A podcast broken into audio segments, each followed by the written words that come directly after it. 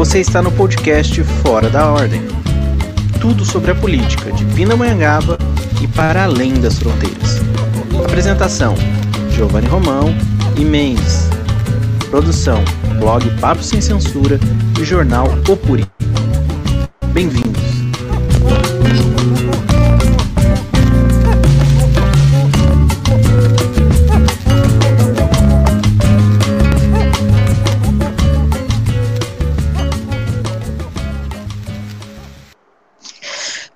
Pindamonhangaba.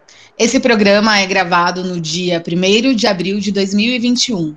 Hoje, a cidade contabiliza 9.499 confirmados de coronavírus, 176 óbitos. A taxa de ocupação de leitos é de 86% na UTI pública e 81% na UTI privada. Dados da vacinação. Na primeira dose, são 14.764 vacinados e 4.673 vacinados na segunda dose. Eu sou Rafaela Mendes e comigo Giovanni Romão.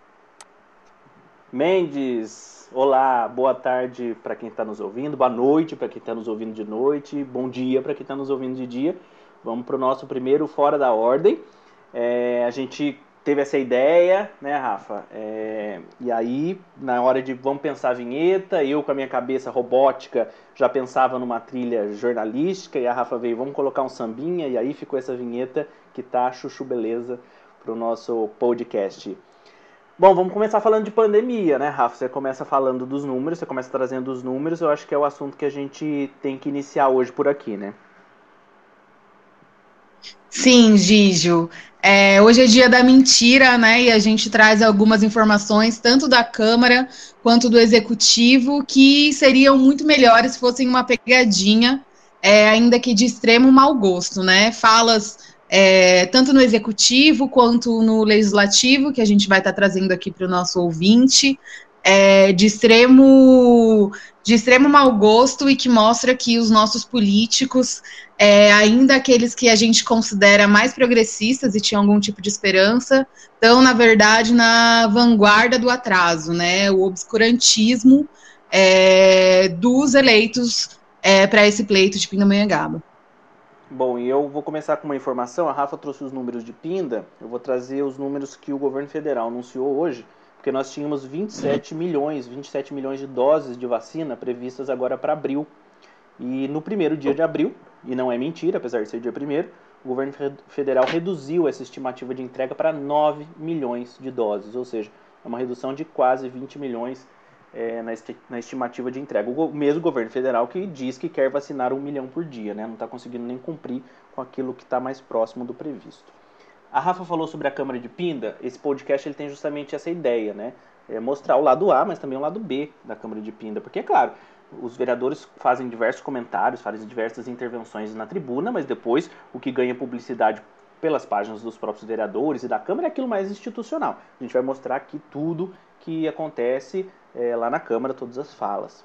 E, Rafa, a gente reservou para começar esse podcast uma fala do vereador Gilson Nagrin, na última sessão, ele fala sobre, volta a falar, um ano depois, sobre tratamento precoce. Mas vamos começar a ouvir esse, esse áudio. Eu sugiro, Rafa, que a gente vá ouvindo e parando, porque ele tem uma é um áudio que tem uma série de desinformações, né? Que a gente tem falado isso muito, né? Fake news, a gente está vendo a torta e direita por todos os cantos, tem rebatido fake news todos os dias, Facebook e WhatsApp. Mas quando vem de, uma, de um homem público, né? No caso Gilson, eleito para ocupar um cargo público, as desinformações, elas são muito graves. Então a gente vai ouvindo o áudio e pontuando cada uma delas. Vamos ouvir. Gilson Nagrin, então, agora com vocês. Né? É, Montou-se hospitais de campanha, é, compraram os respiradores, compraram aí, é, hospitais foram montados. E agora eu faço uma pergunta, né? A que ponto nós estamos? Nós estamos no mesmo lugar. Só que agora piorou a situação, né? Eu percebo que é, as pessoas não entenderam que nós estamos numa guerra. Você que está em casa, que está me assistindo, nós estamos numa guerra. Os vereadores têm que compreender isso, o prefeito tem que compreender isso, que nós estamos num combate, numa guerra contra um inimigo poderoso que é o Covid. E nós temos que nos unir. Agora não é momento de nós dividirmos, mas sim se unir para que a gente possa combater esse inimigo invisível, né, que está realmente destruindo, levando as nossas famílias, destruindo nossos sonhos, destruindo nossos projetos, fechando o comércio, fazendo aí uma reviravolta no Brasil. E nós necessitamos cuidar. Por que, que eu estou falando tudo isso? Rafa, eu fiz uma primeira pausa aqui, porque a gente veja que até aí tem um discurso até, até certo ponto coerente, né? Nós estamos numa guerra, todos têm que se unir, e até então um discurso meio óbvio que a gente tem tentado falar há um ano, né? Isso, né? Quando a gente fala de câncer, quando a gente fala de qualquer doença que você tenha, você vai ao médico, o médico diz o que pra gente? Que nós temos que tratar a doença antes. Por quê? Porque se você tratar a doença antes, é, as sequelas talvez é muito menor acontecer. É, a doença tratada antes, nós mesmos homens, né? Sempre vamos fazer aquele aquele toque que a gente nunca gosta, né? O homem nunca, né, naquele momento, o que acontece? O homem vai só, só um apontamento aqui, um absurdo, mas essa fala, esse, essa, esse ponto podia ser inclusive editado para a gente não precisar ouvir, né? Daquele fala da questão do, do exame de próstata, né? Mas vamos, vamos, vamos seguir. Vai fazer seus exames e precisa fazer antes os exames, por quê? Porque realmente o médico nos orienta a procurar antes. Só que por que, que o Covid, eu queria questionar aqui, por que, que o Covid essas questões são diferentes, né? Eu queria até é, convocar os senhores vereadores, né? É, que que nós estamos numa guerra. Só quando se fala em Covid, parece que fica, é, quando se fala de tratamento precoce, né? As pessoas ficam questionando os remédios, se, se funciona ou não funciona. É, onde nós vamos parar com isso? Não é verdade? Então, o que acontece? É, você percebe que há uma politização nessa questão. Então, dizer que o enfermectina, que o, a, a, os outros remédios matam, é uma falácia, é uma mentira. É uma mentira. Então, só um, um, apontamento que eu acho fundamental aqui, Rafa, se você quiser até complementar alguma coisa em relação a isso, remédio tomado sem prescrição médica e que seja de tarja vermelha, por exemplo, que necessita de prescrição médica, se tomado em alta dosagem ou se a pessoa tem algum tipo de, de, de efeito colateral que pode agravar um quadro, um, um medicamento leva à morte, sim. Sim, é, é bastante preocupante a fala do vereador, né? É a gente sabe que há um tempo a, o uso da ivermectina e da azitromicina ele tem sido estimulado pelo governo federal. É, eu tenho aqui um trecho, é, Giovanni, é, da Sociedade Brasileira de Pneumologia e Tisiologia, é, em nota emitida no dia 17 de 1 de 2021. Ela foi expressa em afirmar que ivermectina e nitazoxanide nome difícil de pronunciar, não há dados conclusivos sobre a segurança e eficácia desses fármacos para o tratamento ou profilaxia da Covid-19. A recomendação da SBPT é contrária ao uso de ivermectina e nitazoxanide na prevenção ou tratamento da Covid-19. Essa recomendação é compartilhada pela OMS e pela NIH, é, são diretrizes elaboradas pelas principais sociedades médicas do mundo, não só do Brasil, né? É, então a gente usa bastante a, a, a palavra né, fake news para se, se referir a esse tipo de compartilhamento de, de informação falsa, né? Porque a gente sabe que a, a, única medida, o único tratamento precoce que existe atualmente no mundo contra o coronavírus é a vacinação. Não existe outro tratamento médico que seja eficaz, né? Isso, essas são palavras da Sociedade Brasileira de Pneumologia, é, mas que são frequentemente é, desacreditadas é, nos âmbitos aí dos poderes legislativo, executivo federal, né? Gerando uma desinformação e a gente sabe, né? A gente tem notícias. Eu, inclusive, recebi o kit Covid de que é, esses medicamentos comprovadamente ineficazes contra a Covid-19 estão sendo distribuídos né, de forma criminosa, de forma mentirosa é, no município. E a gente está vendo em outras cidades é, pessoas sendo incluídas na fila do, do transplante pelo uso inadequado, né, desses remédios, desses remédios é, que estão sendo prescritos é, como o tratamento precoce, né? É, e aí, nesse momento, é, nesse momento em especial, é, é, muito irresponsável tanto a adoção desses medicamentos pela prefeitura, quanto é, o espalhamento dessas mentiras, né? A gente costuma falar fake news, mas vamos falar na linguagem clara, no português correto, né? Dessas mentiras. É, porque principalmente a gente está aí com os hospitais lotados, né? É, o, os nossos hospitais que já eram deficitários, a fila para exames e para operações que já era uma fila muito, muito é, muito longa, né? É, faz muito tempo que Pindamonhangaba não consegue dar conta das suas operações, dos seus exames, das suas consultas médicas. É, e esse quadro é muito mais agravado pelo coronavírus, né? Que é uma infecção altamente contagiosa, se espalha muito rápido, né? É, em comparação com outras doenças. Então, a gente tem é, uma taxa de ocupação dos serviços é, públicos de saúde como um todo é, muito aumentada nesse período, né? Pessoas que que deveriam fazer exames simples ou operações simples que têm o seu que estão, né, é, aguardando ainda mais, sem previsão, inclusive, de, de, de solução, é, porque os hospitais estão cheios em virtude do coronavírus. Por que eu estou dizendo isso? Porque nesse momento, é, tudo que a gente menos precisa é que as pessoas sejam estimuladas a provocarem doenças é, nelas mesmas, entendeu? Então, pessoas que estão tomando esses medicamentos que podem sim é, ter quadros agravados, quadros, quadros cardíacos agravados, pessoas como em outras cidades, a gente sabe de casos no Brasil que entraram para a fila de transplantes, né? É, quando a gente sabe que as cirurgias estão paradas, estão suspensas, somente as cirurgias urgentes, emergentes estão sendo feitas. Isso é ainda mais irresponsável é, do que simplesmente prescrever uma medicação que é perigosa, né? É, que causa sim risco de morte. É, está se prescrevendo é, essa medicação num período em que as pessoas é, não podem, né?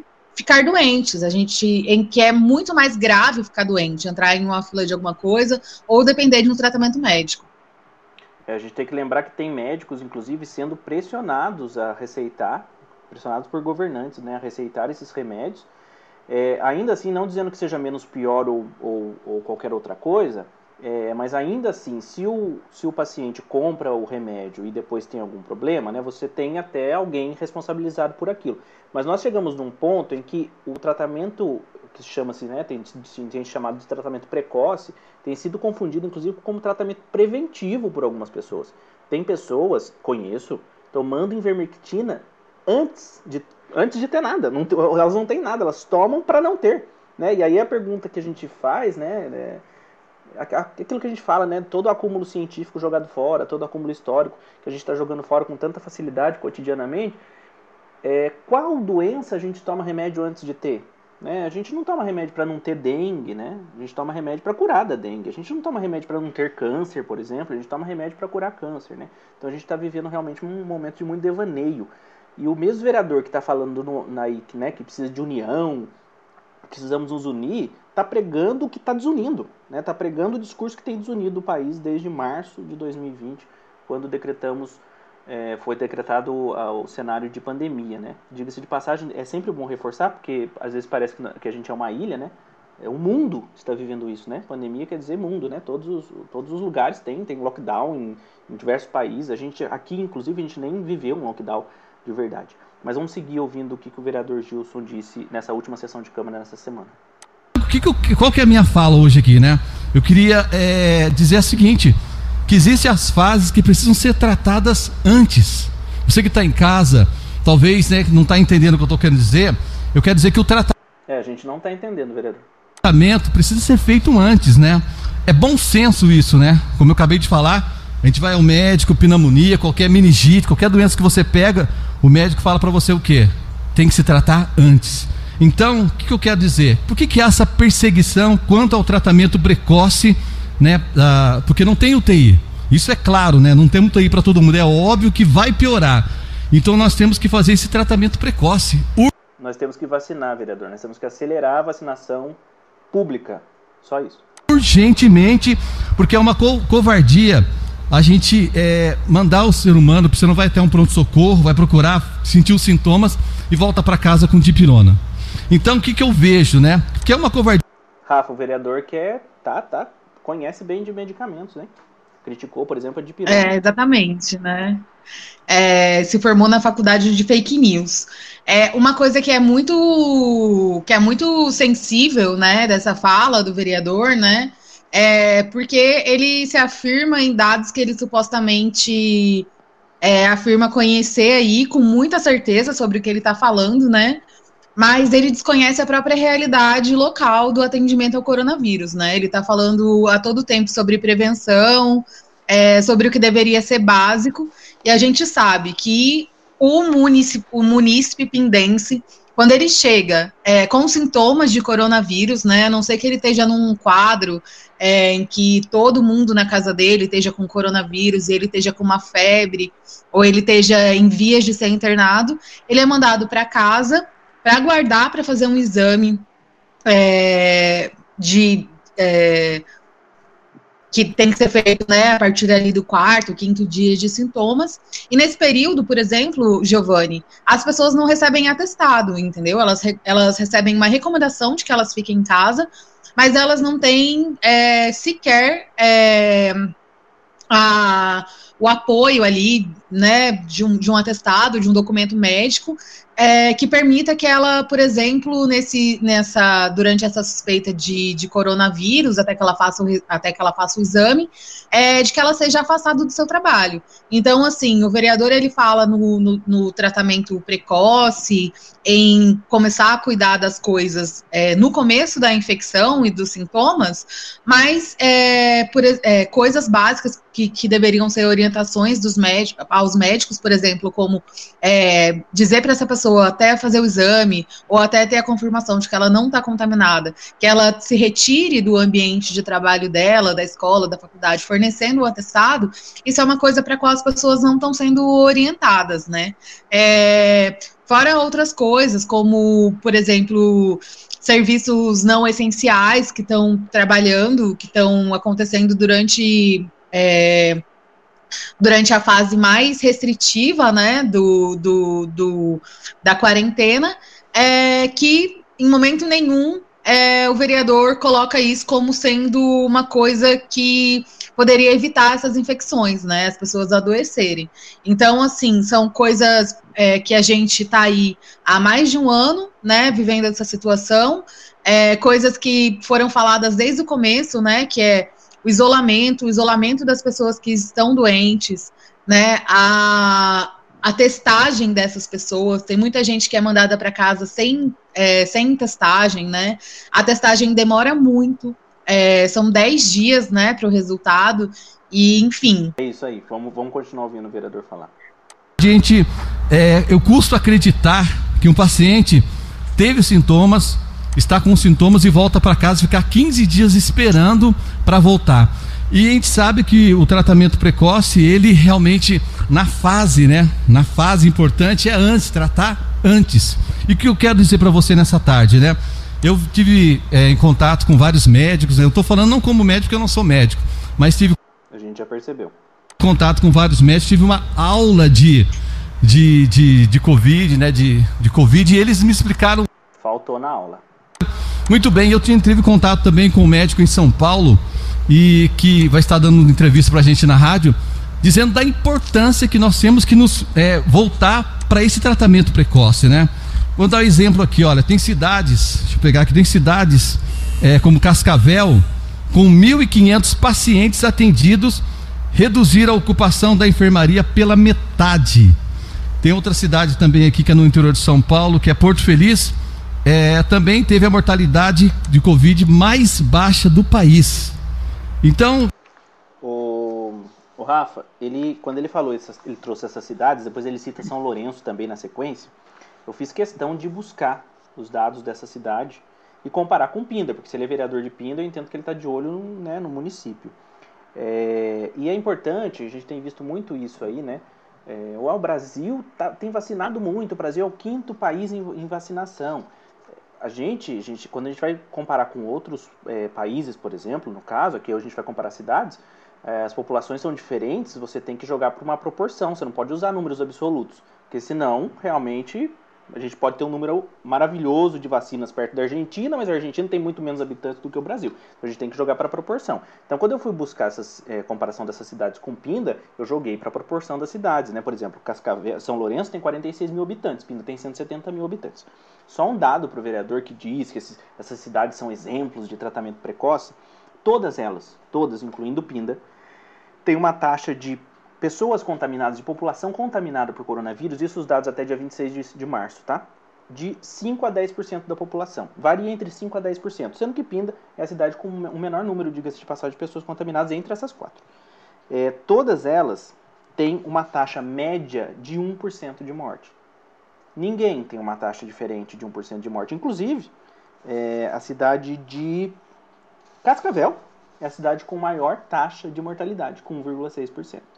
Então, vereador, quando o senhor trouxer dados, que é muito interessante trazer dados, fazer compara eh, comparações, compare é, corretamente, né? Passe informações corretas para quem está te ouvindo.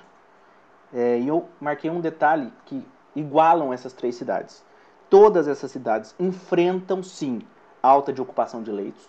E os dados, é importante, hein? Esses dados eu não peguei da imprensa, que eles gostam de demonizar. Eu peguei dos boletins das próprias cidades. Todas as cidades enfrentam alta de ocupação de leitos. Todas essas cidades registraram os números mais graves da pandemia neste ano de 2020, no que a gente está enfrentando a segunda onda, e todas essas cidades, sem exceção, seguem critérios é, de prevenção do coronavírus de acordo com os decretos é, estaduais. Né? No caso, São Lourenço é Minas, né? Cascavel, Paraná, e as cidades aqui do estado de São Paulo. Vamos seguir? É, Gígio, eu queria sobre isso reproduzir é, a, a fala do Dr. Paulo Saldiva, é, em, em, que é médico patologista, professor universitário, né, é, da USP, e ele disse essa semana na imprensa que ele acredita que muita gente, né, é, estava se referindo principalmente aos médicos, prescreve, né, esse tratamento precoce com é, com azitromicina e com ivermectina é, por ingenuidade. Mas ele complementou que a ingenuidade ela é uma do, ela é uma forma de burrice, né? Eu acho que sobre essa fala do vereador, é, esse baixo teor de veracidade científica, né? É, ele não se apoia nem na biologia e nem na matemática mais básica, né, para fazer essa correlação entre o número da, da população e é, a porcentagem, enfim. E aí, é, a gente sabe que invermectina ela serve para tratar é, parasita, né, ou inseto, e que a azitromicina combate infe infecção bacteriana, né? E a gente está falando de um vírus. É muito difícil é, conseguir entender o raciocínio, né, do vereador e também dos médicos que estão receitando isso e da prefeitura de assumir é, o uso desse tratamento precoce. É, essa relação relação, essa conta que não fecha, né? É, remédios usados para combater insetos e, e, bactérias sendo usadas para combater vírus, né? Isso aí, uma criança de 9 anos é, já tem na sua, nas suas aulas de biologia a diferença entre essas classes, né? É, de seres, enfim. É, e aí ressaltar, né, o quão é, se, é, se é ingenuidade, é muita irresponsabilidade, né, mas o caráter criminoso disso, né, enquanto a gente está lidando com vidas, né, é, ressaltar a irresponsabilidade dessa fala. A gente sabe que foi comprado um grande estoque de medicamentos, desses medicamentos, né, que o governo não tem o que fazer com isso. É, mais uma vez aí mostra também, é, deixa deixa bastante acentuado né, a, a promiscuidade é, da relação entre esses agentes do poder público com, as, com os agentes do, do, setor privado. E reforça, né, o que eu acho que a gente vai abordar ainda ao longo do programa, mas a necessidade de defender um SUS 100% estatal, né, para que esse tipo de, de interesse é, econômico, né, é, e, mais uma vez, esse interesse criminoso, né, não afete as nossas políticas públicas, sobretudo num momento de tantas percas é, que a gente está tendo. O vereador ele estava correto, como você falou, a gente vive um cenário de guerra, a gente vive um cenário de, de, de terra arrasada, né? mas a gente tem algumas armas que a humanidade já já já consolidou há algum tempo, né? Biologia, a, a matemática, né? E a gente pode se usar disso. Afinal, a gente está falando de um vírus, a gente está falando de uma, é, de uma ameaça biológica, né? É, e é bastante preocupante é, esse cenário de Pindamonhangaba.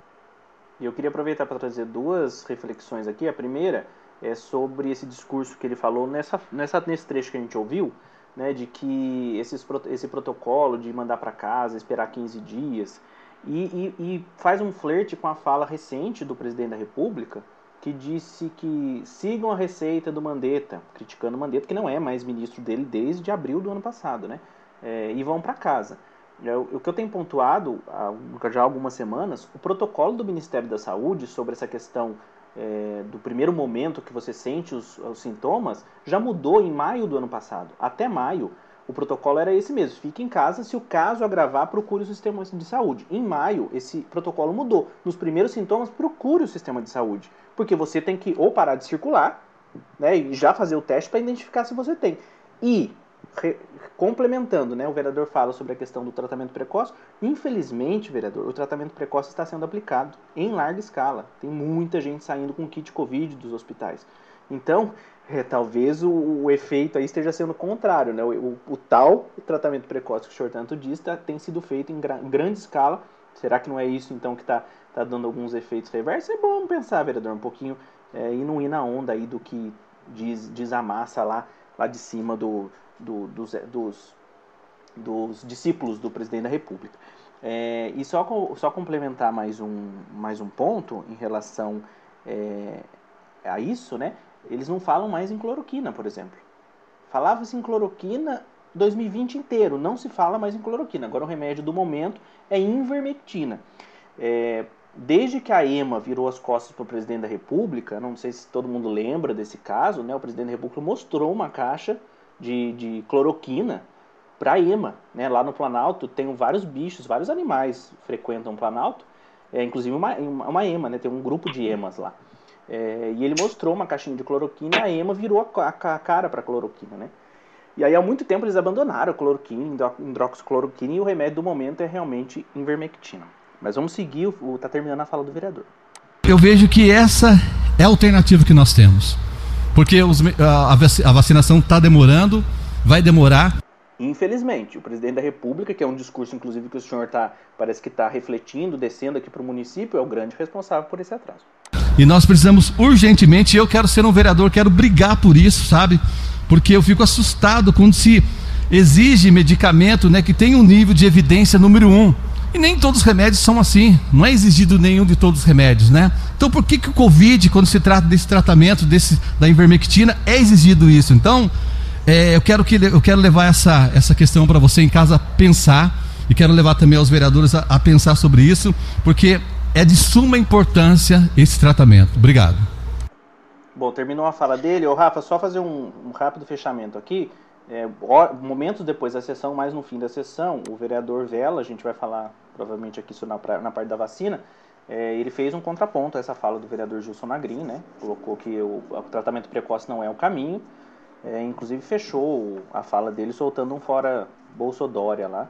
E aí a gente ouve o vereador, nesse momento, ouve o vereador Norbertinho dizer assim, você acertou 50%. Eu acho que o Norbertinho estava falando só em relação ao Dória, ele quer só que o Dória saia, mas o Bolsonaro não. Fala, Rafa. Dijo, nunca é demais ressaltar, né?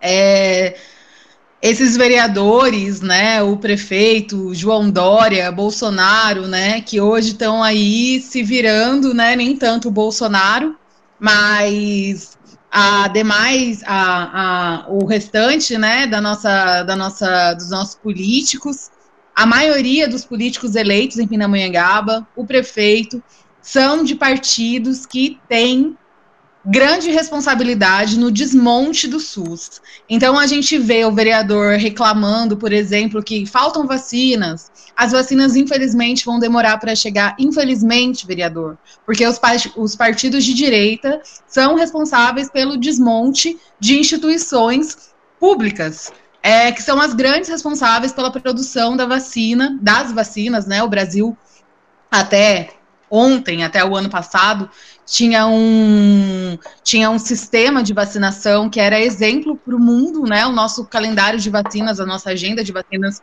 é uma das mais completas. E os responsáveis por isso, né, que é a pesquisa pública, ela tem sido desmontada, faltam leitos, porque os hospitais é, eles têm sido, o, o, sistema de saúde, né, eles te, ele tem sido precarizado, ele está sendo desmontado, é, tem um desmonte do SUS que está em curso, né, há algumas décadas, infelizmente, né, é, e por isso hoje faltam leitos, faltam profissionais bem remunerados, faltam equipes completas, né? Por exemplo, de agentes comunitários de saúde. A gente tem bairros, por exemplo, como Feital, aqui em Pindamonhangaba, é, que tem 6 mil habitantes e uma equipe de, de saúde da família. Sendo que a gente sabe que uma equipe de, da saúde da família atende 2.500 pessoas. Então, lá deveriam ter três equipes de saúde da família. Isso é um déficit, um déficit de duas equipes de saúde da família para um bairro.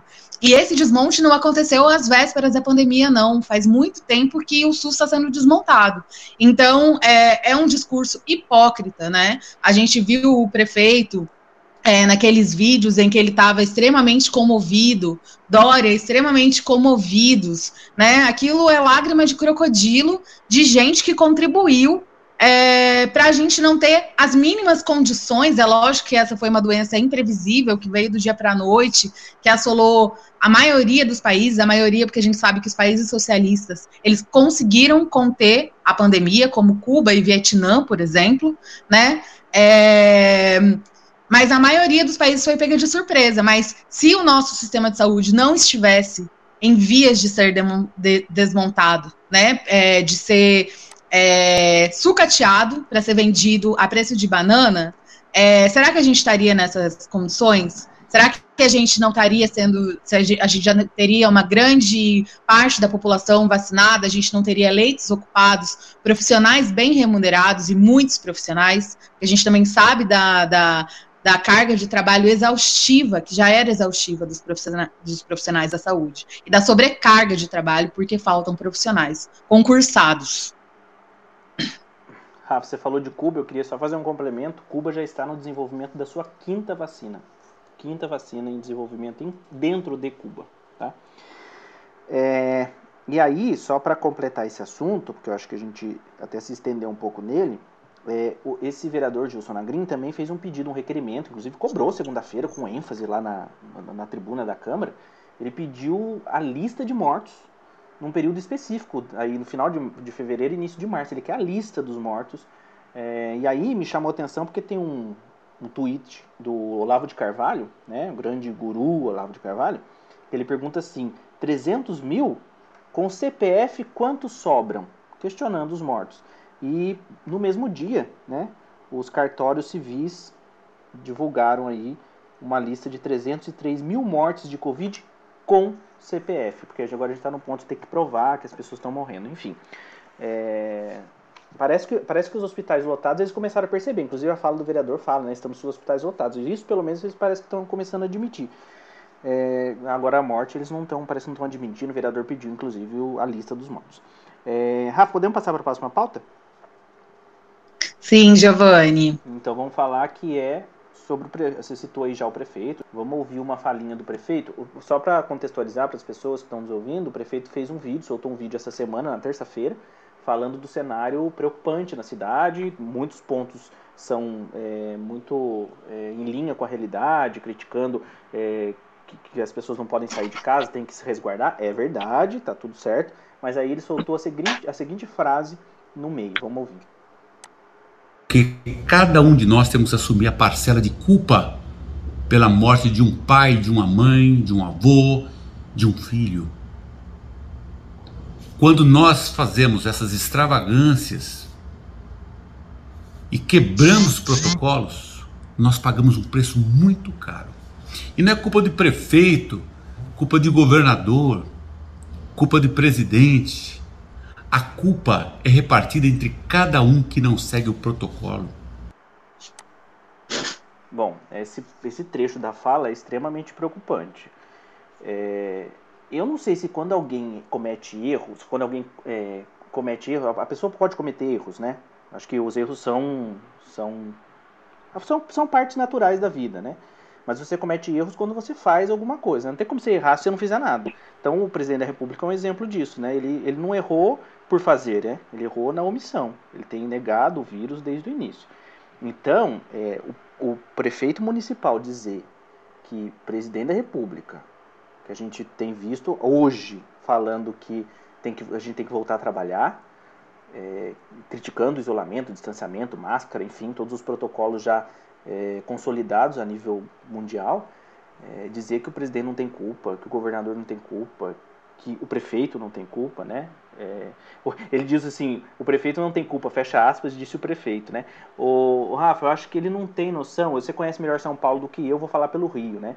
É, ele não tem noção, por exemplo, do que é pegar um BRT na zona oeste do Rio, ou pegar o metrô, o trem, e se deslocar até Copacabana para trabalhar, né? Um trabalhador autônomo para fazer uma pintura, um eletricista, um trabalhador de, de bar, restaurante, enfim.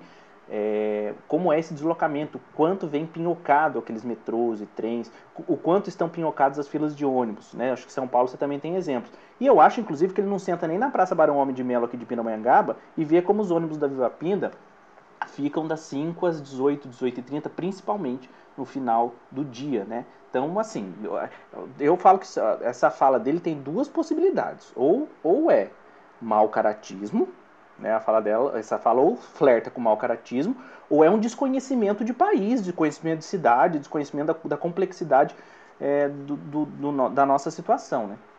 É, Gigi, eu não vou nem comentar essa fala de que o presidente não tem culpa, né? É, Bolsonaro é o pária é, entre os presidentes, a condução né, do, do, do da pandemia é, da crise, né, agravada pela, pela pandemia no mundo todo. Não tem administração a nível mundial que seja pior do que a de Jair Bolsonaro. E ele é reconhecido mundialmente por isso, né? O Bolsonaro, ele é a ameaça biológica que o planeta Terra está vivendo é, como não vivia eu acho que a gente pode pensar desde a Guerra Fria, né? O mundo não tem tanto medo assim é, de um país é, é, ser uma potência de destruição é, como o Bolsonaro foi capaz de ser, está sendo capaz de ser, porque ele testa os seus limites todos os dias, né? Com sucesso. É, agora, em Pinda, a gente tem que comentar que no início da pandemia, né, a gente, o prefeito, ele podia ser chamado até de razoável, né, na condução, né, do, da, dali frente a outras cidades, né, que tem declarações muito infelizes, né, da como o vídeo, por exemplo, que o prefeito em que o prefeito de de São José dos Campos praticamente chora porque o comércio vai fechar e vai prejudicar os empresários. Isso de fato, né, em Pinda, o prefeito é bastante razoável no começo da pandemia, mas ao longo da ao longo do ano, né, quando pareceu admitível, admissível que as pessoas estivessem morrendo e justamente no período em que o vírus começa a, a propagação do vírus começa a ganhar é, certa velocidade em Pindamonhangaba, a gente viu que o prefeito não só é, não não não criou, não pautou, né, é, a a criação de algumas condições que a gente vai falar mais para frente, mas que seriam ideais para para que as pessoas mantivessem isolamento social, enfim. Ele também afrouxou as medidas de isolamento social. Então, a gente tinha cenas, por exemplo, em dezembro do ano passado, até o começo de fevereiro, da carreta da alegria passando lotada de pessoas, os bares lotados de pessoas. Parecia que a gente, parecia que a gente estava vendo um carnaval antecipado de dezembro aos primeiros meses desse ano, né? É, sem fiscalização da prefeitura, nos períodos em que a, em que a, em que é, o isolamento, a quarentena, né, é, ela ficou mais dura, né, em que a quarentena foi enrijecida, é, comércios funcio funcionando a meia porta normalmente, todos os trabalhadores dentro do comércio. Então, por exemplo, agora a gente está numa fase dura da quarentena. Se você é, passar pelas ruas no entorno da praça, você vai ver vários comércios de serviços não essenciais a meia porta, com todos os seus trabalhadores dentro, né? E o que a prefeitura está fazendo a esse respeito? Né? É, porque esses trabalhadores, né, como você disse, né, o prefeito parece desconhecer, né, qual é a dinâmica de, de trabalho dos, do, de, e locomoção, né, dos trabalhadores, mas eles pegam ônibus, né? Eles não moram preferencialmente no centro da cidade de Pindamonhangaba. Então, é, essas pessoas tão, continuam se deslocando, é, continuam agora a portas fechadas, né? Todos os trabalhadores de uma loja com uma porta com 30 centímetros ali aberta do chão. É, e o prefeito diz nesse vídeo que ninguém tem responsabilidade. Na quem, assist, quem assistiu ou quem for assistir é, as falas dos vereadores, em várias falas também é presente esse discurso, né? Por exemplo, quando a gente vê o vereador Vela, por exemplo, falando da questão é, de que as pessoas começam a passar fome durante a pandemia, é, parece que não é uma. Ele diz: olha, as pessoas começam a passar fome aqui em Pindamonhangaba. Ok, vereador, mas quem é o responsável, de quem é a competência para criar, e a gente vai falar disso daqui a, disso mais um pouquinho à frente, mas de quem é a competência? Então, é, para cuidar da questão da fome dos, dos munícipes, né? É, porque parece que do prefeito não é, ele já falou que a responsabilidade dele não é, o discurso na Câmara foi acusando, né? É, ah, tá tendo fome, ah, tá tendo desemprego. Dos vereadores, aparentemente, não é a competência legislativa para resolver essa questão em Pindamonhangaba, e o prefeito acaba de falar também que a culpa não é do governador e nem do presidente. Isso é muito, é, é uma responsabilidade compartilhada, né, Giovanni? Exatamente, é exatamente esse ponto é, você traz essa questão, é o seguinte, gente. É, é dever do Estado garantir condições para que as pessoas fiquem em casa. É fato, o discurso óbvio de que as pessoas têm que trabalhar, é óbvio que elas têm que trabalhar se elas não têm condições de recurso, né? se elas não têm a tranquilidade de ficar em casa e fazer o isolamento que é necessário.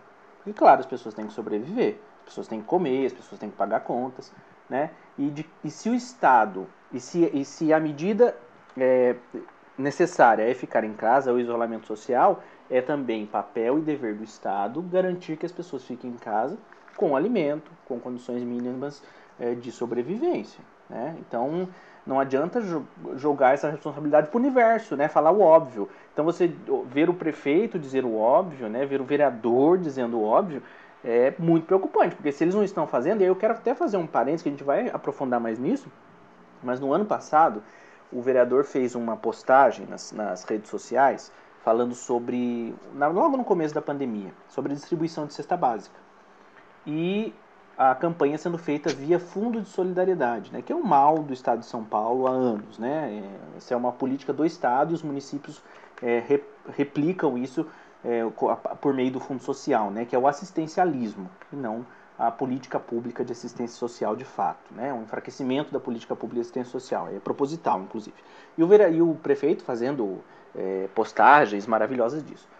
É, e a, a, uma munícipe de Pindamonhangaba, foi candidata a vereadora em Pindamonhangaba, Natália Carvalho, fez um comentário na postagem dele, é, questionando justamente isso. Vereador, é, prefeito, isso não é política pública. O que vocês, estão faz... que vocês estão fazendo é assistencialismo. A gente precisa ter uma política pública para o enfrentamento desse momento e ele começou a bater boca com ela, a ponto de dizer, inclusive, é, enquanto você está aí falando, eu estou fazendo, disse ele. É, o famoso A Volta que os Mundos dá, a Natália Carvalho hoje é secretária de Assistência Social em Aparecida, está fazendo um trabalho de política pública para o enfrentamento da pandemia. Por quê, prefeito? O senhor tinha, quando ela fez a, a, o comentário na sua postagem, o senhor tinha nas mãos a condição institucional, né, o poder institucional de fazer política pública. Ela não tinha. Ela fazia o trabalho que a gente faz de ajuda, que a gente pode fazer, é, é uma responsabilidade solidária, humanitária de cada um de nós. Mas quando ela teve na mão os instrumentos que o senhor tinha um ano atrás, ela está executando política pública. Eis a diferença. Pinda não tem auxílio a nível municipal, e a gente tem cidades no Brasil que tem. Belém é um exemplo. Belém tem o Bora Belém, 450 reais. Talvez Pinda não tenha orçamento como Belém para ser de 450 reais, mas dava para pensar em algum programa. Inclusive foi promessa do prefeito. Não tem programa organizado de arrecadação, de política pública de arrecadação de, alimentação, de alimento, de cruzamento de dados com essas pessoas em, em condição vulneráveis. Não fez medidas de apoio ao pequeno e médio comerciante, por exemplo. Né? Como é que o comerciante baixa a porta se ele não tem um apoio do Estado? É, transporte público, não fez nenhuma ação. Tem linha de ônibus que ficou a pandemia inteira e continua, inclusive, com duas linhas, uma de manhã e uma de tarde. As pessoas voltam e vêm e voltam, por exemplo, da zona rural em ônibus lotados. Então, assim, vocês não fizeram nada tendo a caneta na mão. Uma pena, Rafa. É, esse ponto que você tocou é muito importante, né, Giovanni? Porque a gente tem é, a prefeitura e até por parte dos vereadores, né? A gente viu aí que Pindamonhangaba recebeu um restante de alimentos é, de Aparecida, inclusive, né?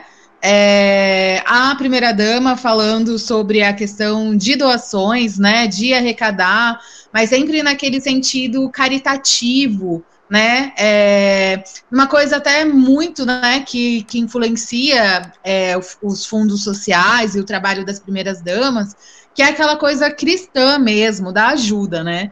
O munícipe, né, o, o fiel, é, ele recebe a caridade, né, na sua igreja ou, ou de outra, né? É, assistências religiosas desse tipo da prefeitura, dos órgãos públicos, a gente espera políticas públicas, né? É, um, no primeiro momento da pandemia, era até muito era até muito importante, né, que pela, pela, pela emergência da coisa, é, tivesse que é, tudo tivesse que se, ser desenvolvido é, de uma forma muito rápida. Então, é, quem, tem, quem tem alimento passa para quem não tem, vamos criar rede de solidariedade. Só que faz um ano que, é, que a gente está nessa situação. E aí, quando a gente percebe que Pindamonhangaba não tem, por exemplo, uma política de emprego e renda para essas pessoas, a gente sabe, né, é, durante o ano todo, é, no, em 2020, foi falado sobre as consequências que é importante falar, a pandemia não trouxe a crise, ela agrava a crise do capitalismo que nós estamos vivendo, né? É, o capitalismo está em crise mais uma vez, e a pandemia ela veio para agravar isso. É, então é sabido, sempre foi sabido, o Diese está falando isso, todos os institutos de pesquisa, pesquisadores sérios, estão falando do nível de desemprego, da carestia, né, que volta a, a, assolar as pessoas. E aí a prefeitura de Pindamonhangaba, ela continua fazendo caridade para as pessoas que, se não, se não estão em condições de ter emprego nesse momento, é, porque a gente deveria estar em isolamento social, então não é recomendável tirar as pessoas de casa, mas devia ter política de renda, né? É, o próprio auxílio emergencial, ele foi responsável por elevar o Brasil né? É lógico, de uma forma super maquiada, porque né, é, injetar dinheiro só não é suficiente, a gente precisa, para ter qualidade de vida, de uma série de coisas que não convém falar agora, mas ele tirou o Brasil de uma marca histórica da, da, da pobreza, né? Da, do rendimento per capita ali das famílias, né?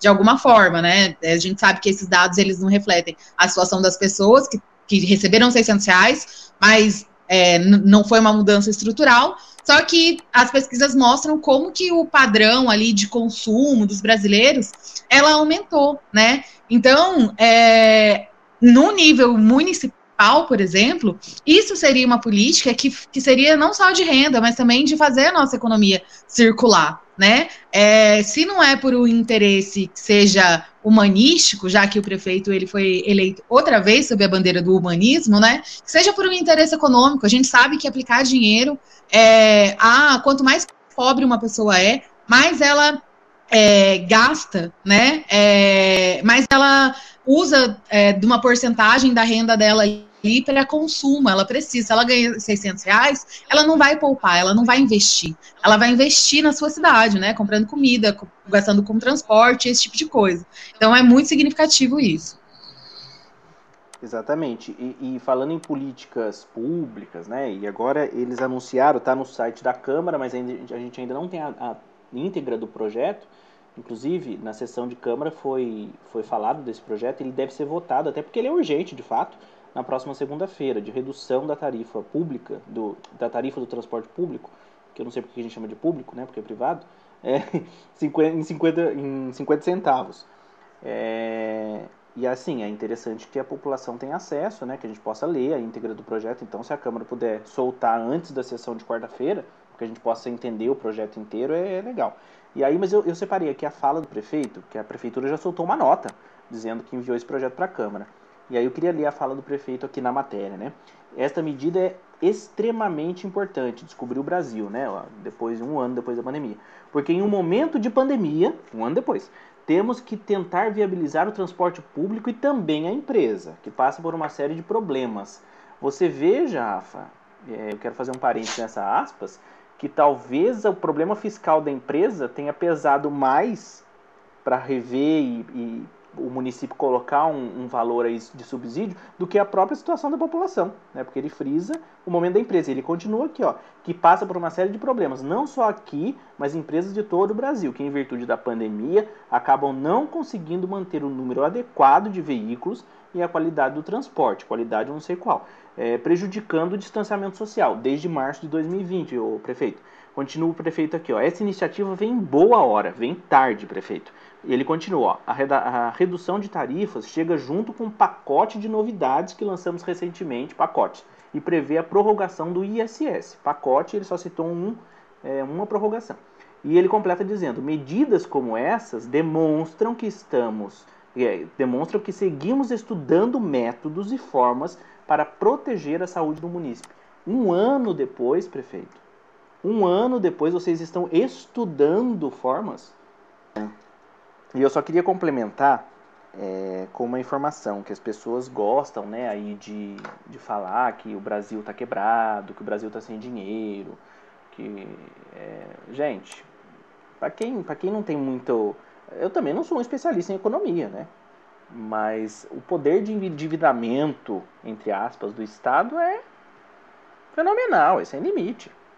É, é, a função dele é cumprir é, a tranquilidade social do povo, né? E ele tem esse poder. Então, é. só fazer um, um complemento, Rafa, que a dívida pública, eles chamam de dívida pública, né, que no Brasil nunca foi auditada, né, diga-se de passagem, para onde vai essa tal, tais juros da dívida pública, está em 90% do PIB, do Produto Interno Bruto. Nos Estados Unidos superou 100%. Ô, Rafa, você quer falar alguma coisa?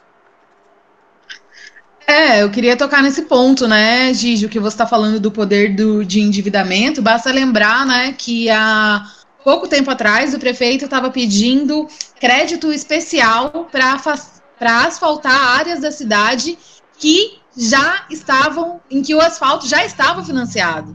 E que ele não explicou no projeto de lei o que ele tinha feito com esse dinheiro que ele havia recebido, né, é, do Banco do Desenvolvimento, se eu não me engano, não sei se eu estou correta, é, do é Estado de São Paulo, isso mesmo. Banco de Desenvolvimento do Estado de São é... Paulo. O prefeito ele não explicou o que ele tinha feito com esse dinheiro, mas ele pretendia abrir um crédito especial é, na casa de milhões para asfaltar é, os bairros, né, as ruas, inclusive, que já tinham sido contempladas com esse financiamento.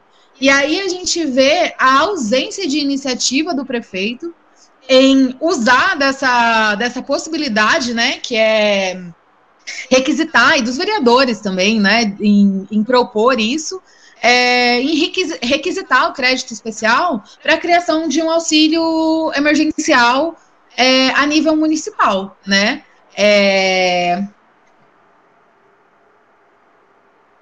Você falou sobre essa questão dos, dos, empréstimos. Pinda fez, acho que não tenho os números é, redondos agora aqui, mas na casa de 10 milhões de empréstimos, tanto para asfalto quanto para a construção dos terminais rodoviários.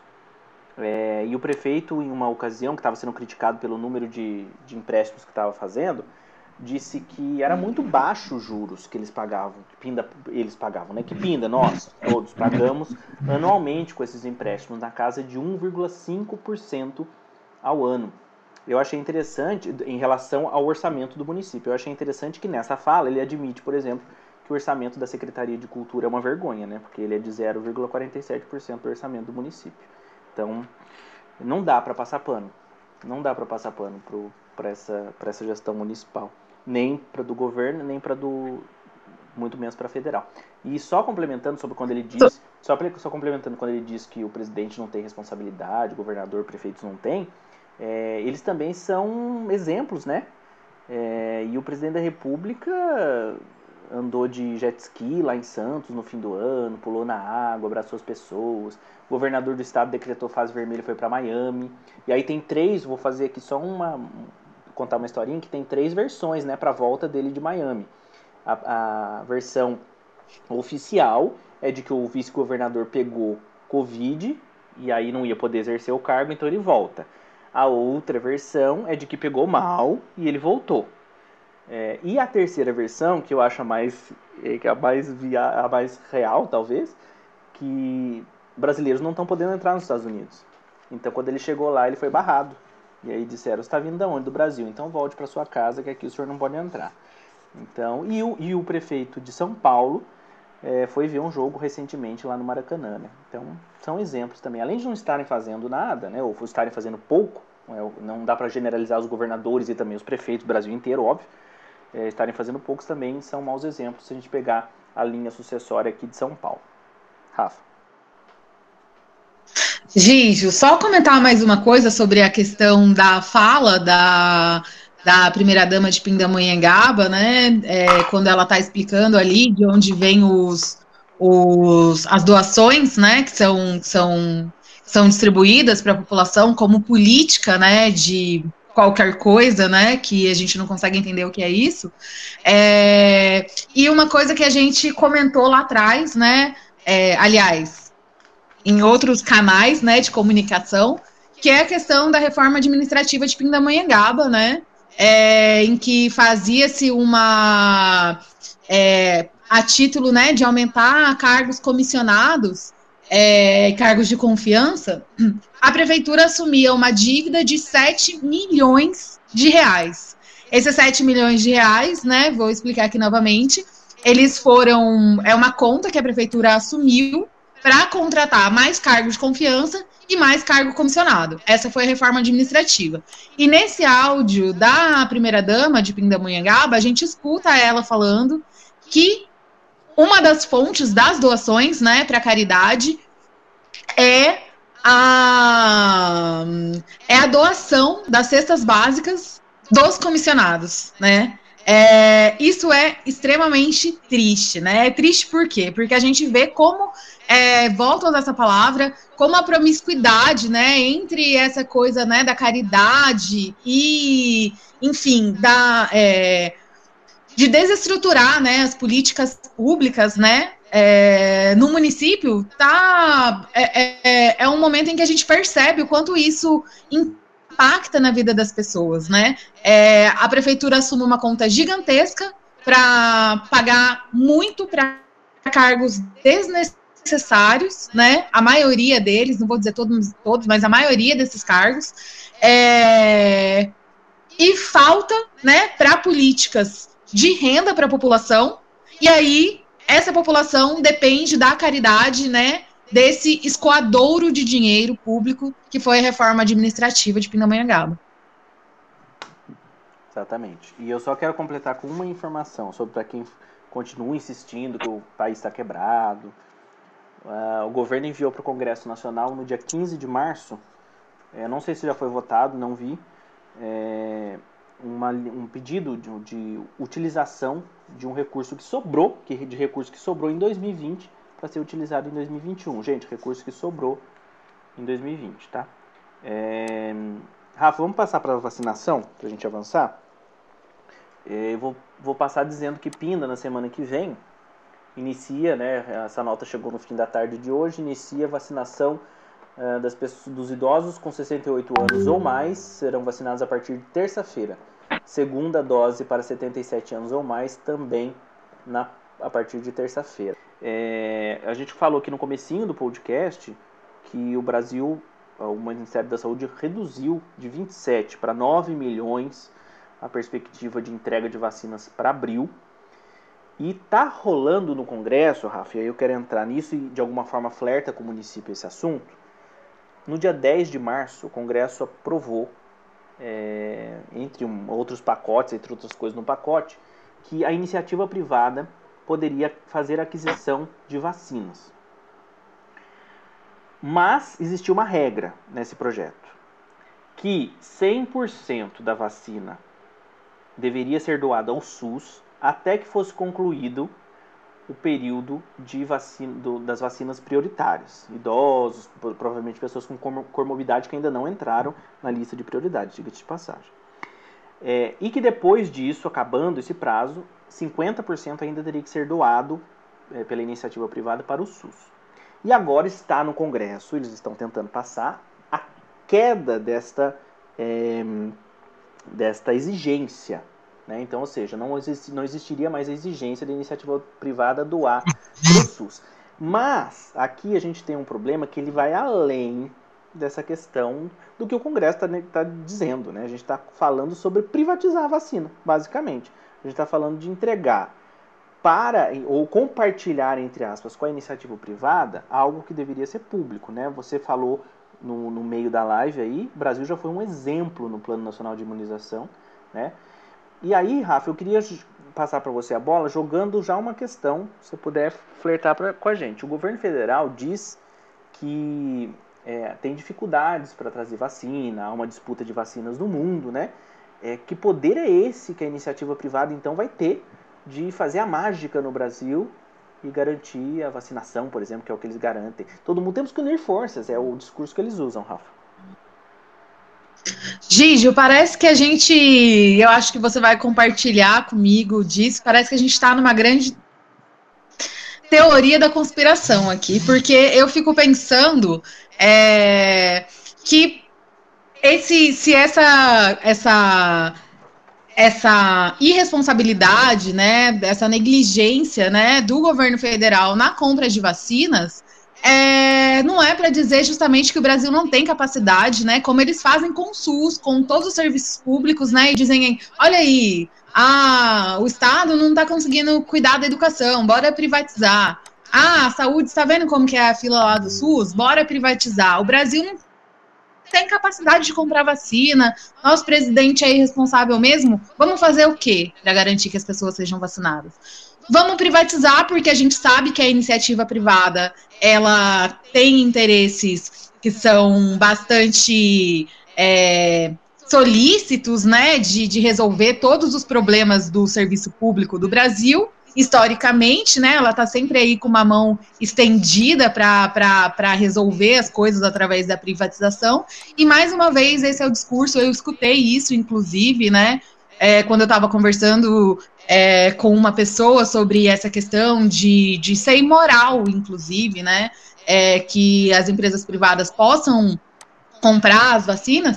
Ele falou: olha, mas o Brasil não tem capacidade de comprar vacina, como que vai fazer? Talvez o, o, é, o setor privado dê jeito, né? Então é assim, é, é essa é, articulação espúria, né? é, que a gente tem da, dos serviços públicos ali serem é, sucateados ao máximo, né? Para dizer que o setor público não tem condições e que essa é a única solução para as pessoas, que é o serviço, o, o setor privado, né? É, desconsiderando, né? Que aí está embutido o lucro, né? É, o Estado brasileiro, quando ele compra a vacina e ele passa, é, ele não está repassando lucro. Em tese, né, não tem nenhum interesse privado, nenhum interesse individual é, que vá é, nortear. A gente sabe que isso não acontece da forma como tem que acontecer, mas que vá nortear ali a distribuição de vacinas. Isso não vai acontecer é, em relação ao setor privado. A gente vê como que todos os serviços, como, como é, o setor privado conduz, né, é, a, os serviços que, que ele oferece quando ele está em substituição aos serviços públicos, né? É de forma extremamente precarizada, é da pior forma possível, é da forma mais barateada possível, mas não no sentido de menor custo e para maior efetividade, no sentido mesmo de oferecer o serviço o, o, o, serviço ali mais barato, não importa a qualidade, né? Então isso é bastante preocupante. E, e vamos fazer um parênteses aqui, que a iniciativa privada, se ela quiser comprar, ela vai comprar. Né? A gente acabou de ver em Minas Gerais o, o caso da vacinação clandestina que estava acontecendo lá. Eles já vão comprar sem lei, né? Então, quer dizer, a gente vai legalizar o absurdo que eles praticam. E aí, Rafa, se a gente tentasse entrar na lógica deles, que eles utilizam, quem que tem poder de compra né, dessas vacinas são as grandes que teriam poder de compra, de, de investir grande capital. Nós estamos falando das grandes empresas, né, que, que teriam grande capital para isso, grandes empresários, grandes investidores. E aí eu fiz um rápido levantamento que é o seguinte, ó, no país a gente tem 30 milhões de pessoas empregadas com carteira assinada, tá? Com carteira assinada. Dessas, 54% estão em pequenos negócios. Então, se o setor privado é alguém que tem o poder de barganha para os altos capitais, nós estamos falando das grandes empresas, ou seja, nós estamos falando de um público bem pequeno que vai ser, seria aí beneficiado por essa vacinação. E aí ficam algumas perguntas no ar. É, como ficam os 10 milhões de empregados sem carteira? Como ficam os 14 milhões de desempregados? Lembrando que 14 milhões de desempregados são aqueles que aparecem no índice do, de, de, de monitoramento, que são as pessoas que estão atrás de emprego. Né? Então o número de desempregados é bem maior do que isso e os 23 milhões de, que trabalham por conta própria, os informais. Né? Então, dá para a gente falar que a gente está defendendo a classe trabalhadora quando a gente fala de privatizar a vacina? Parece que não, né? É, você ressaltou um ponto que é muito importante, né, Gigi? É, a gente chegou aos 20% de desemprego, né? Então é até uma política eugenista, né? A gente vê pessoas aí defendendo como se fosse uma coisa progressista, né? É, que outras outros que o setor privado possa comprar as vacinas, né? Como se ele fosse, por exemplo, né? Não a título de vender, mas a título de vacinar os próprios trabalhadores, né? É, no SUS, todo, você não precisa apresentar carteira de trabalho para ser vacinado no SUS, né? Mas a gente está num momento em que as pessoas seriam diferenciadas, então receberia a vacina, porque a gente sabe, é lógico, Está faltando vacina para comprar agora? Falta mais ainda vacina para comprar se, é, se o poder público está disputando com o setor privado. Isso vai atrapalhar o nosso calendário de vacinação, que já está extremamente atrasado, que já está atrapalhado por si só, né? Se a gente pode dizer que a gente tem um calendário de vacinação para o coronavírus que, que pode ser levado a sério no Brasil, né? É, então, é o setor público disputando com o setor privado ali a compra dessas vacinas, que já estão escassas. É, e aí é, a gente vai ter também, dentro desse, dessa lógica, é, pessoas que, que, que têm carteira assinada, é, que vão ser privilegiadas em, é, em razão, em detrimento, né, das pessoas que estão na informalidade, das pessoas que estão é, desempregadas, justamente das pessoas que estão mais desamparadas, né? Isso me parece que de nenhuma forma é, é razoável. E como você disse aí, uma parte do setor progressista ajudou a chocar o ovo dessa serpente, né? Porque votaram é, no dia 10 de março, como eu disse, foi a primeira lei votada, porque acreditaram na tal da doação dos 100% para o SUS, né? é, sem olhar para a complexidade maior desse, desse projeto, né, do, do, que representa isso em termos de, de política pública, né, de sistema único de saúde, e o ovo da serpente está chocado. Agora, uma alteração na lei com certeza vai passar bem mais fácil do que seria uma resistência inicial aí a essa, esse projeto. Rafa, em relação a isso, você quer falar mais alguma coisa? Não, é só isso mesmo, Giovanni. Então vamos começar a caminhar para o encerramento. E aí, para a gente encerrar de, de forma um pouco mais leve, né? Porque a gente está falando aqui de pandemia, é um assunto que está pesado para todo mundo, de fato tá, mas a gente tem que falar, a gente tem que dialogar, a gente tem que falar do município, a gente tem que olhar para a pandemia, olhar para a Pinda para ver o que está acontecendo, o que, que não está acontecendo, né? A gente tem que dialogar com isso. É, a gente tem que saber, né, e assim, é importante que as pessoas que estão nos ouvindo saibam disso, né, a gente, muitas vezes a gente vê nas redes sociais crítica ao presidente da república sobre essa questão do, do distanciamento social, sobre a questão do tratamento precoce, esse discurso está dentro da Câmara Municipal de Pindamonhangaba, então a gente tem que olhar para cá, não dá mais pra gente ficar essa coisa, na Brasília não vamos resolver, entendeu, deixa, na hora que for para ter um protesto que a gente está nem podendo fazer por enquanto, a gente vai para a rua e vai, vai fazer a confusão toda. Mas não está rolando por enquanto. Então vamos olhar o que está acontecendo aqui no nosso município. A gente tem que. Os, o discurso de lá está acontecendo aqui, né? Então foi o que abriu o nosso podcast hoje. Mas para a gente encerrar de forma mais. É, quem acompanha. Fala. Quem acompanha é, é, a, os eventos, né? Quem acompanha a agenda do Campo Socialista em Pindamonhangaba sabe que a gente está dizendo isso, né? É, desde lá do primeiro fórum é, popular de Pindamonhangaba, no segundo fórum, que é e o segundo fórum também, que é justamente é, entender que, é, que aquilo que está acontecendo, né, nas camadas, é, nas camadas na, na, na esfera federal, na esfera governamental, né? acontece na nossa, na nossa prefeitura, né? Tem uma agenda neoliberal que está sendo implantada pelos nossos representantes diretos aqui, por quem está próximo da gente, eles cumprem à risca essa agenda, né? Então, isso que você falou é muito importante, no sentido de, é, pô, é revoltante que o, o Sul esteja sendo sucateado. O que, que o prefeito fez em relação a isso? É revoltante que esteja sendo é, receitado, como a gente abordou no podcast, né? É, o, o, os tratamentos precoces, sem comprovação científica, né? É importante olhar e cobrar do prefeito, do vereador, né? Que isso não, que isso não seja assumido na nossa cidade. Então, esse, esse é um ponto, eu acho que é, tem até a ver muito com, com a ideia do podcast, que é entender, né, como que essas notícias que estão passando no, no, no, no, no, nos jornais, na imprensa nacional, elas refletem diretamente no nosso município. E não é só porque é automático, é porque é uma agenda. E porque é uma agenda assumida, né, é, pelos nossos representantes locais. Exatamente. O, eu, eu falei, eu fiz um artigo em 2016, os efeitos do golpe na esfera local. É isso, né? O projeto neoliberal ele não se implanta é, nacionalmente se governadores e prefeitos não, não adotarem a agenda, né? Então, há dois caminhos, ou você aceita ou você resiste. A gente tem, os nossos representantes têm, por enquanto, aceitado. Né? Inclusive a vacina, a gente está vendo aí, na privatização da vacina é um exemplo. Mas nós vamos encerrar com, com uma, uma, algo mais leve, é, não sei nem se eu vou deixar a gente ouvir inteiro, Rafa. Aí a gente vai, vai pensando. Se você achar que não tá, a gente tá se vendo. Tem tá? os recados. É, tem os recados. Você, você para quem tá nos ouvindo, né, um podcast, mas a gente tá se vendo enquanto a gente faz o podcast.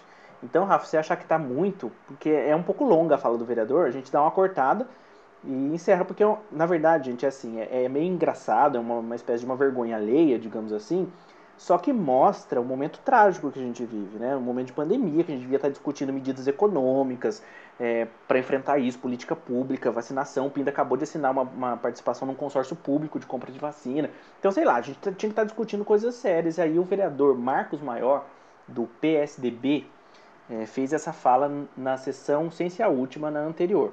Vamos ouvir.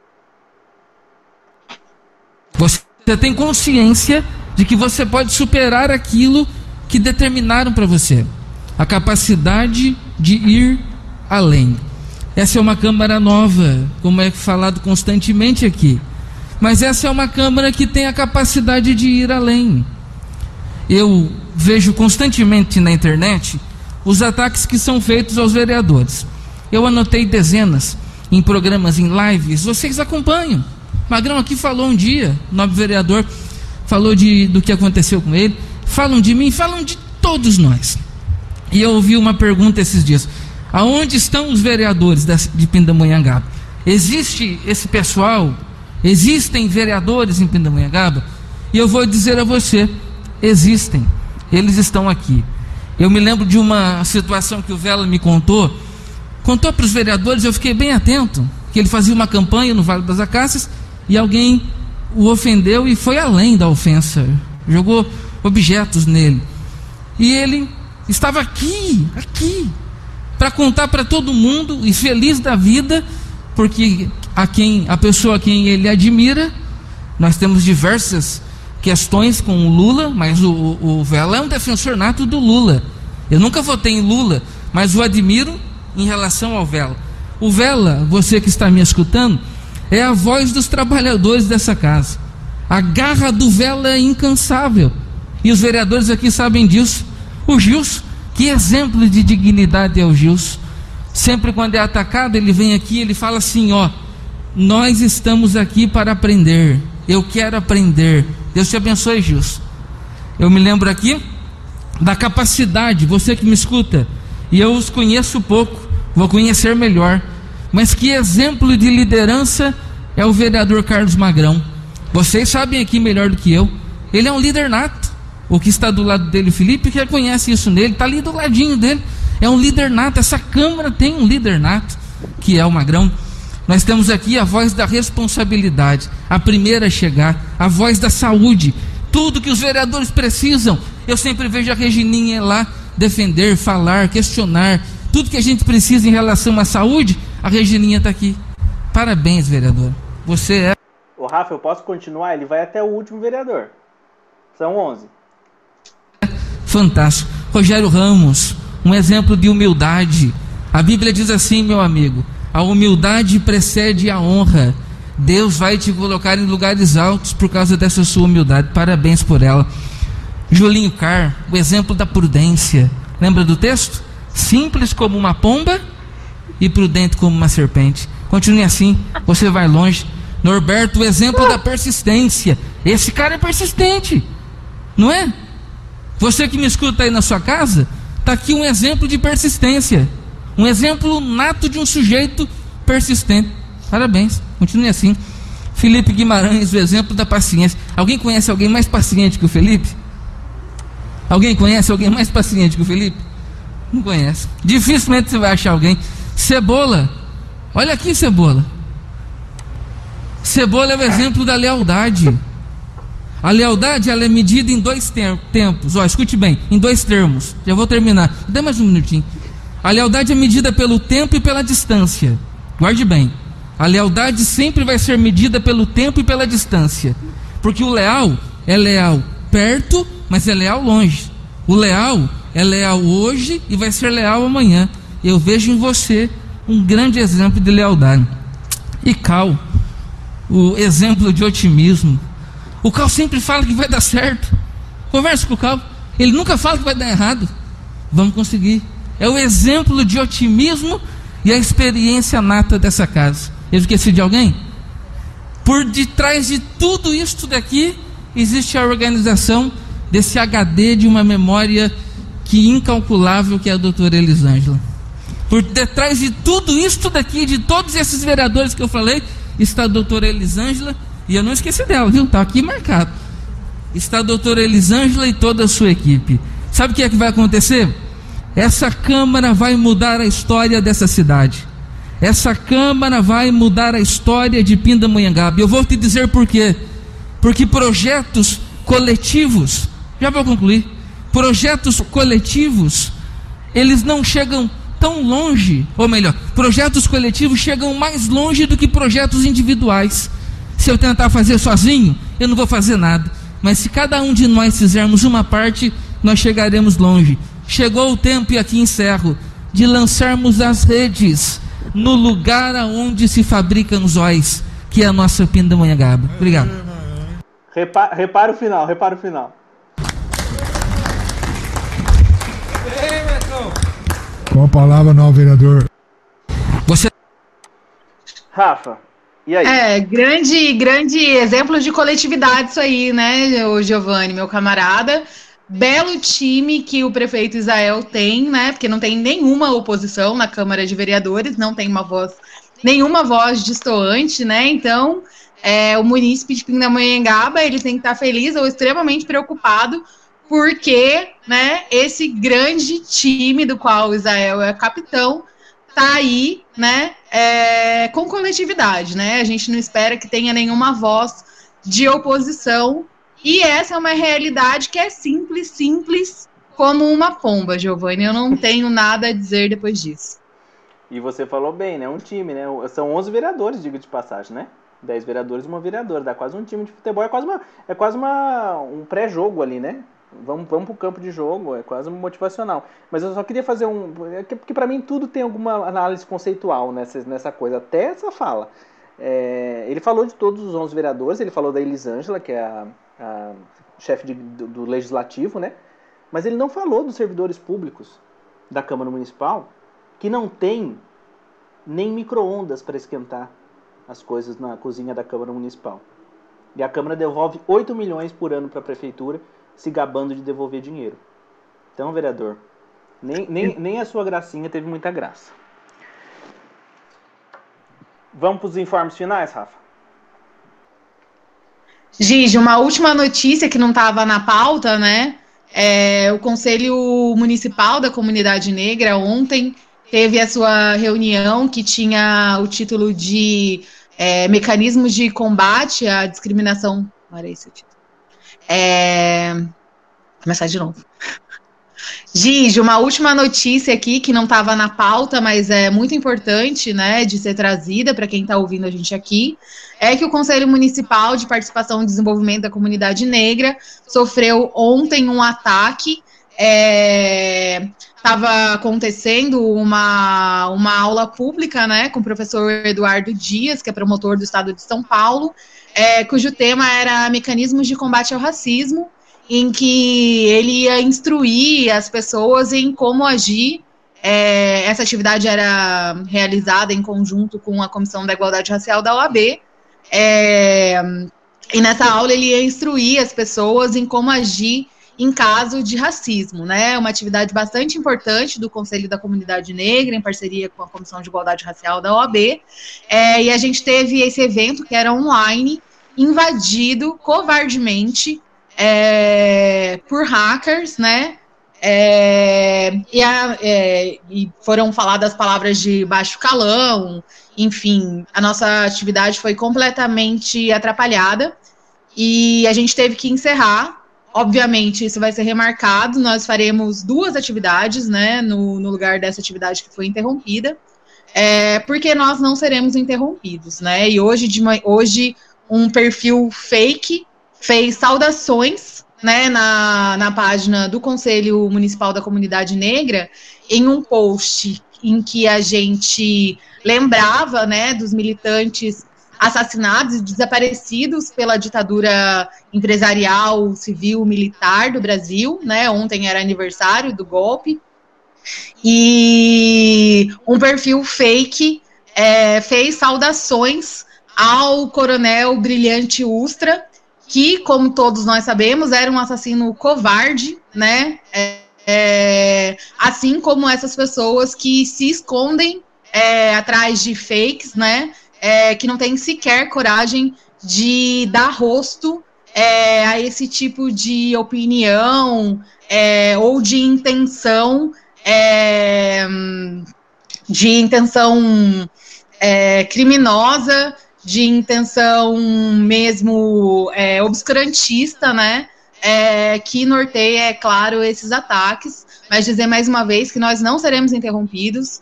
É, nós, nós, a gente vai adotar providências, né? O Conselho, tanto quanto a Comissão de Igualdade Racial, está estudando providências, né, para manter a segurança das reuniões. É, mas nós não seremos interrompidos, não. O calendário da, tanto da, da, do Conselho como da Comissão está é, tá aí e a gente vai seguir de cabeça erguida e a gente conta com o apoio e a solidariedade de todos os camaradas, dos companheiros que estão na luta com a gente.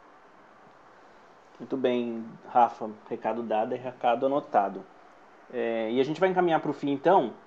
E a gente vai, a gente teve essa ideia hoje, um pouco antes de gravar o podcast, de encerrar com música, porque a Rafa mandou uma música do Caetano, que eu não sei nem quando é gravado, porque o Caetano tá de cabelo grisalho ainda, agora o cabelo dele tá branquinho, né? é, que ele canta uma música chamada Fora da Ordem, que é o nome do, do programa. Rafa, você quer falar alguma coisa da música? Não? Tá então, tudo fora da ordem, tá, Giovanni. Tá tudo fora da ordem. Então a gente vai soltar essa música e encerrar o nosso podcast. Até a próxima semana. Tchau, Rafa. Tchau, Giovanni. Tchau a todos. Vapor barato, mero serviçal do narcotráfico foi encontrado na ruína de uma escola em construção. Aqui tudo parece que ainda é construção e já é ruína. Tudo é menino e menina no olho da rua. O asfalto, a ponte, o viaduto ganhando pra lua. Nada continua. E o cano da pistola que as crianças mordem reflete todas as cores da paisagem da cidade, que é muito mais bonita, é muito mais intensa do que no cartão postal. Alguma coisa está fora da ordem, fora da nova ordem mundial. Alguma coisa está fora da ordem, fora da nova ordem mundial. Alguma coisa está fora da ordem, fora da nova ordem mundial. Alguma coisa está fora da ordem, fora da nova ordem mundial. Escuras coxas duras, duas, duas de acrobata mulata. Tua batata da perna moderna, trupe intrépida em que flui. Te encontro em Sampa, de onde mal se vê quem sobe ou desce a rampa. Alguma coisa em nossa transa é quase luz forte demais. Parece por tudo a prova, parece fogo, parece, parece paz. Parece paz, pletora de alegria. Um show de Jorge Benjor dentro de nós. É muito, é grande, é total alguma coisa está fora da ordem, fora da nova ordem mundial. Alguma coisa está fora da ordem, fora da nova ordem mundial. Alguma coisa está fora da ordem,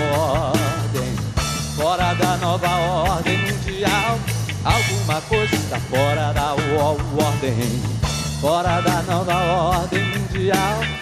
Meu canto esconde-se como um bando de curdos na montanha. Na minha testa caem, vêm colar-se plumas de um velho cocar. Estou de pé em cima do monte de mundo lixo baiano. Cuspo chicletes do ódio no esgoto exposto do Leblon, mas retribuo a piscadela do garoto de frete do Trianon. Eu sei o que é bom eu não espero pelo dia em que todos os homens concordem. Apenas sei de diversas harmonias bonitas possíveis sem juízo final. Alguma coisa está fora da ordem, fora da Alguma coisa está fora da ordem, fora da nova ordem mundial. Alguma coisa está fora da ordem fora da nova ordem mundial. Alguma coisa está fora da ordem, fora da nova ordem mundial. It seems that something has gone out of order, out of the world order. It seems that something has gone out of order, world order. Alguma coisa está fora da ordem, fora da nova ordem mundial.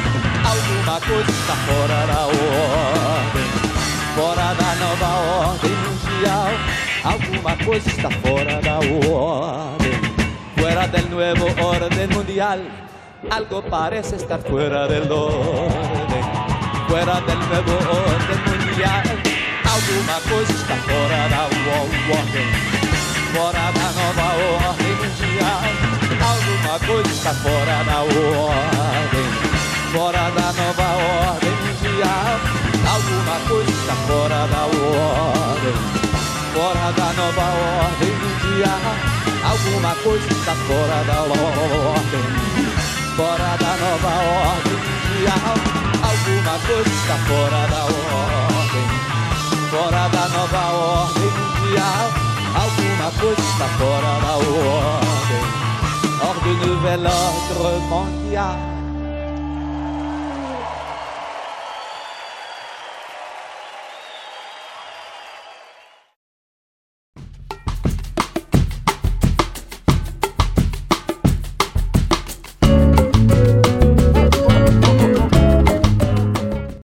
Você ouviu o podcast Fora da Ordem.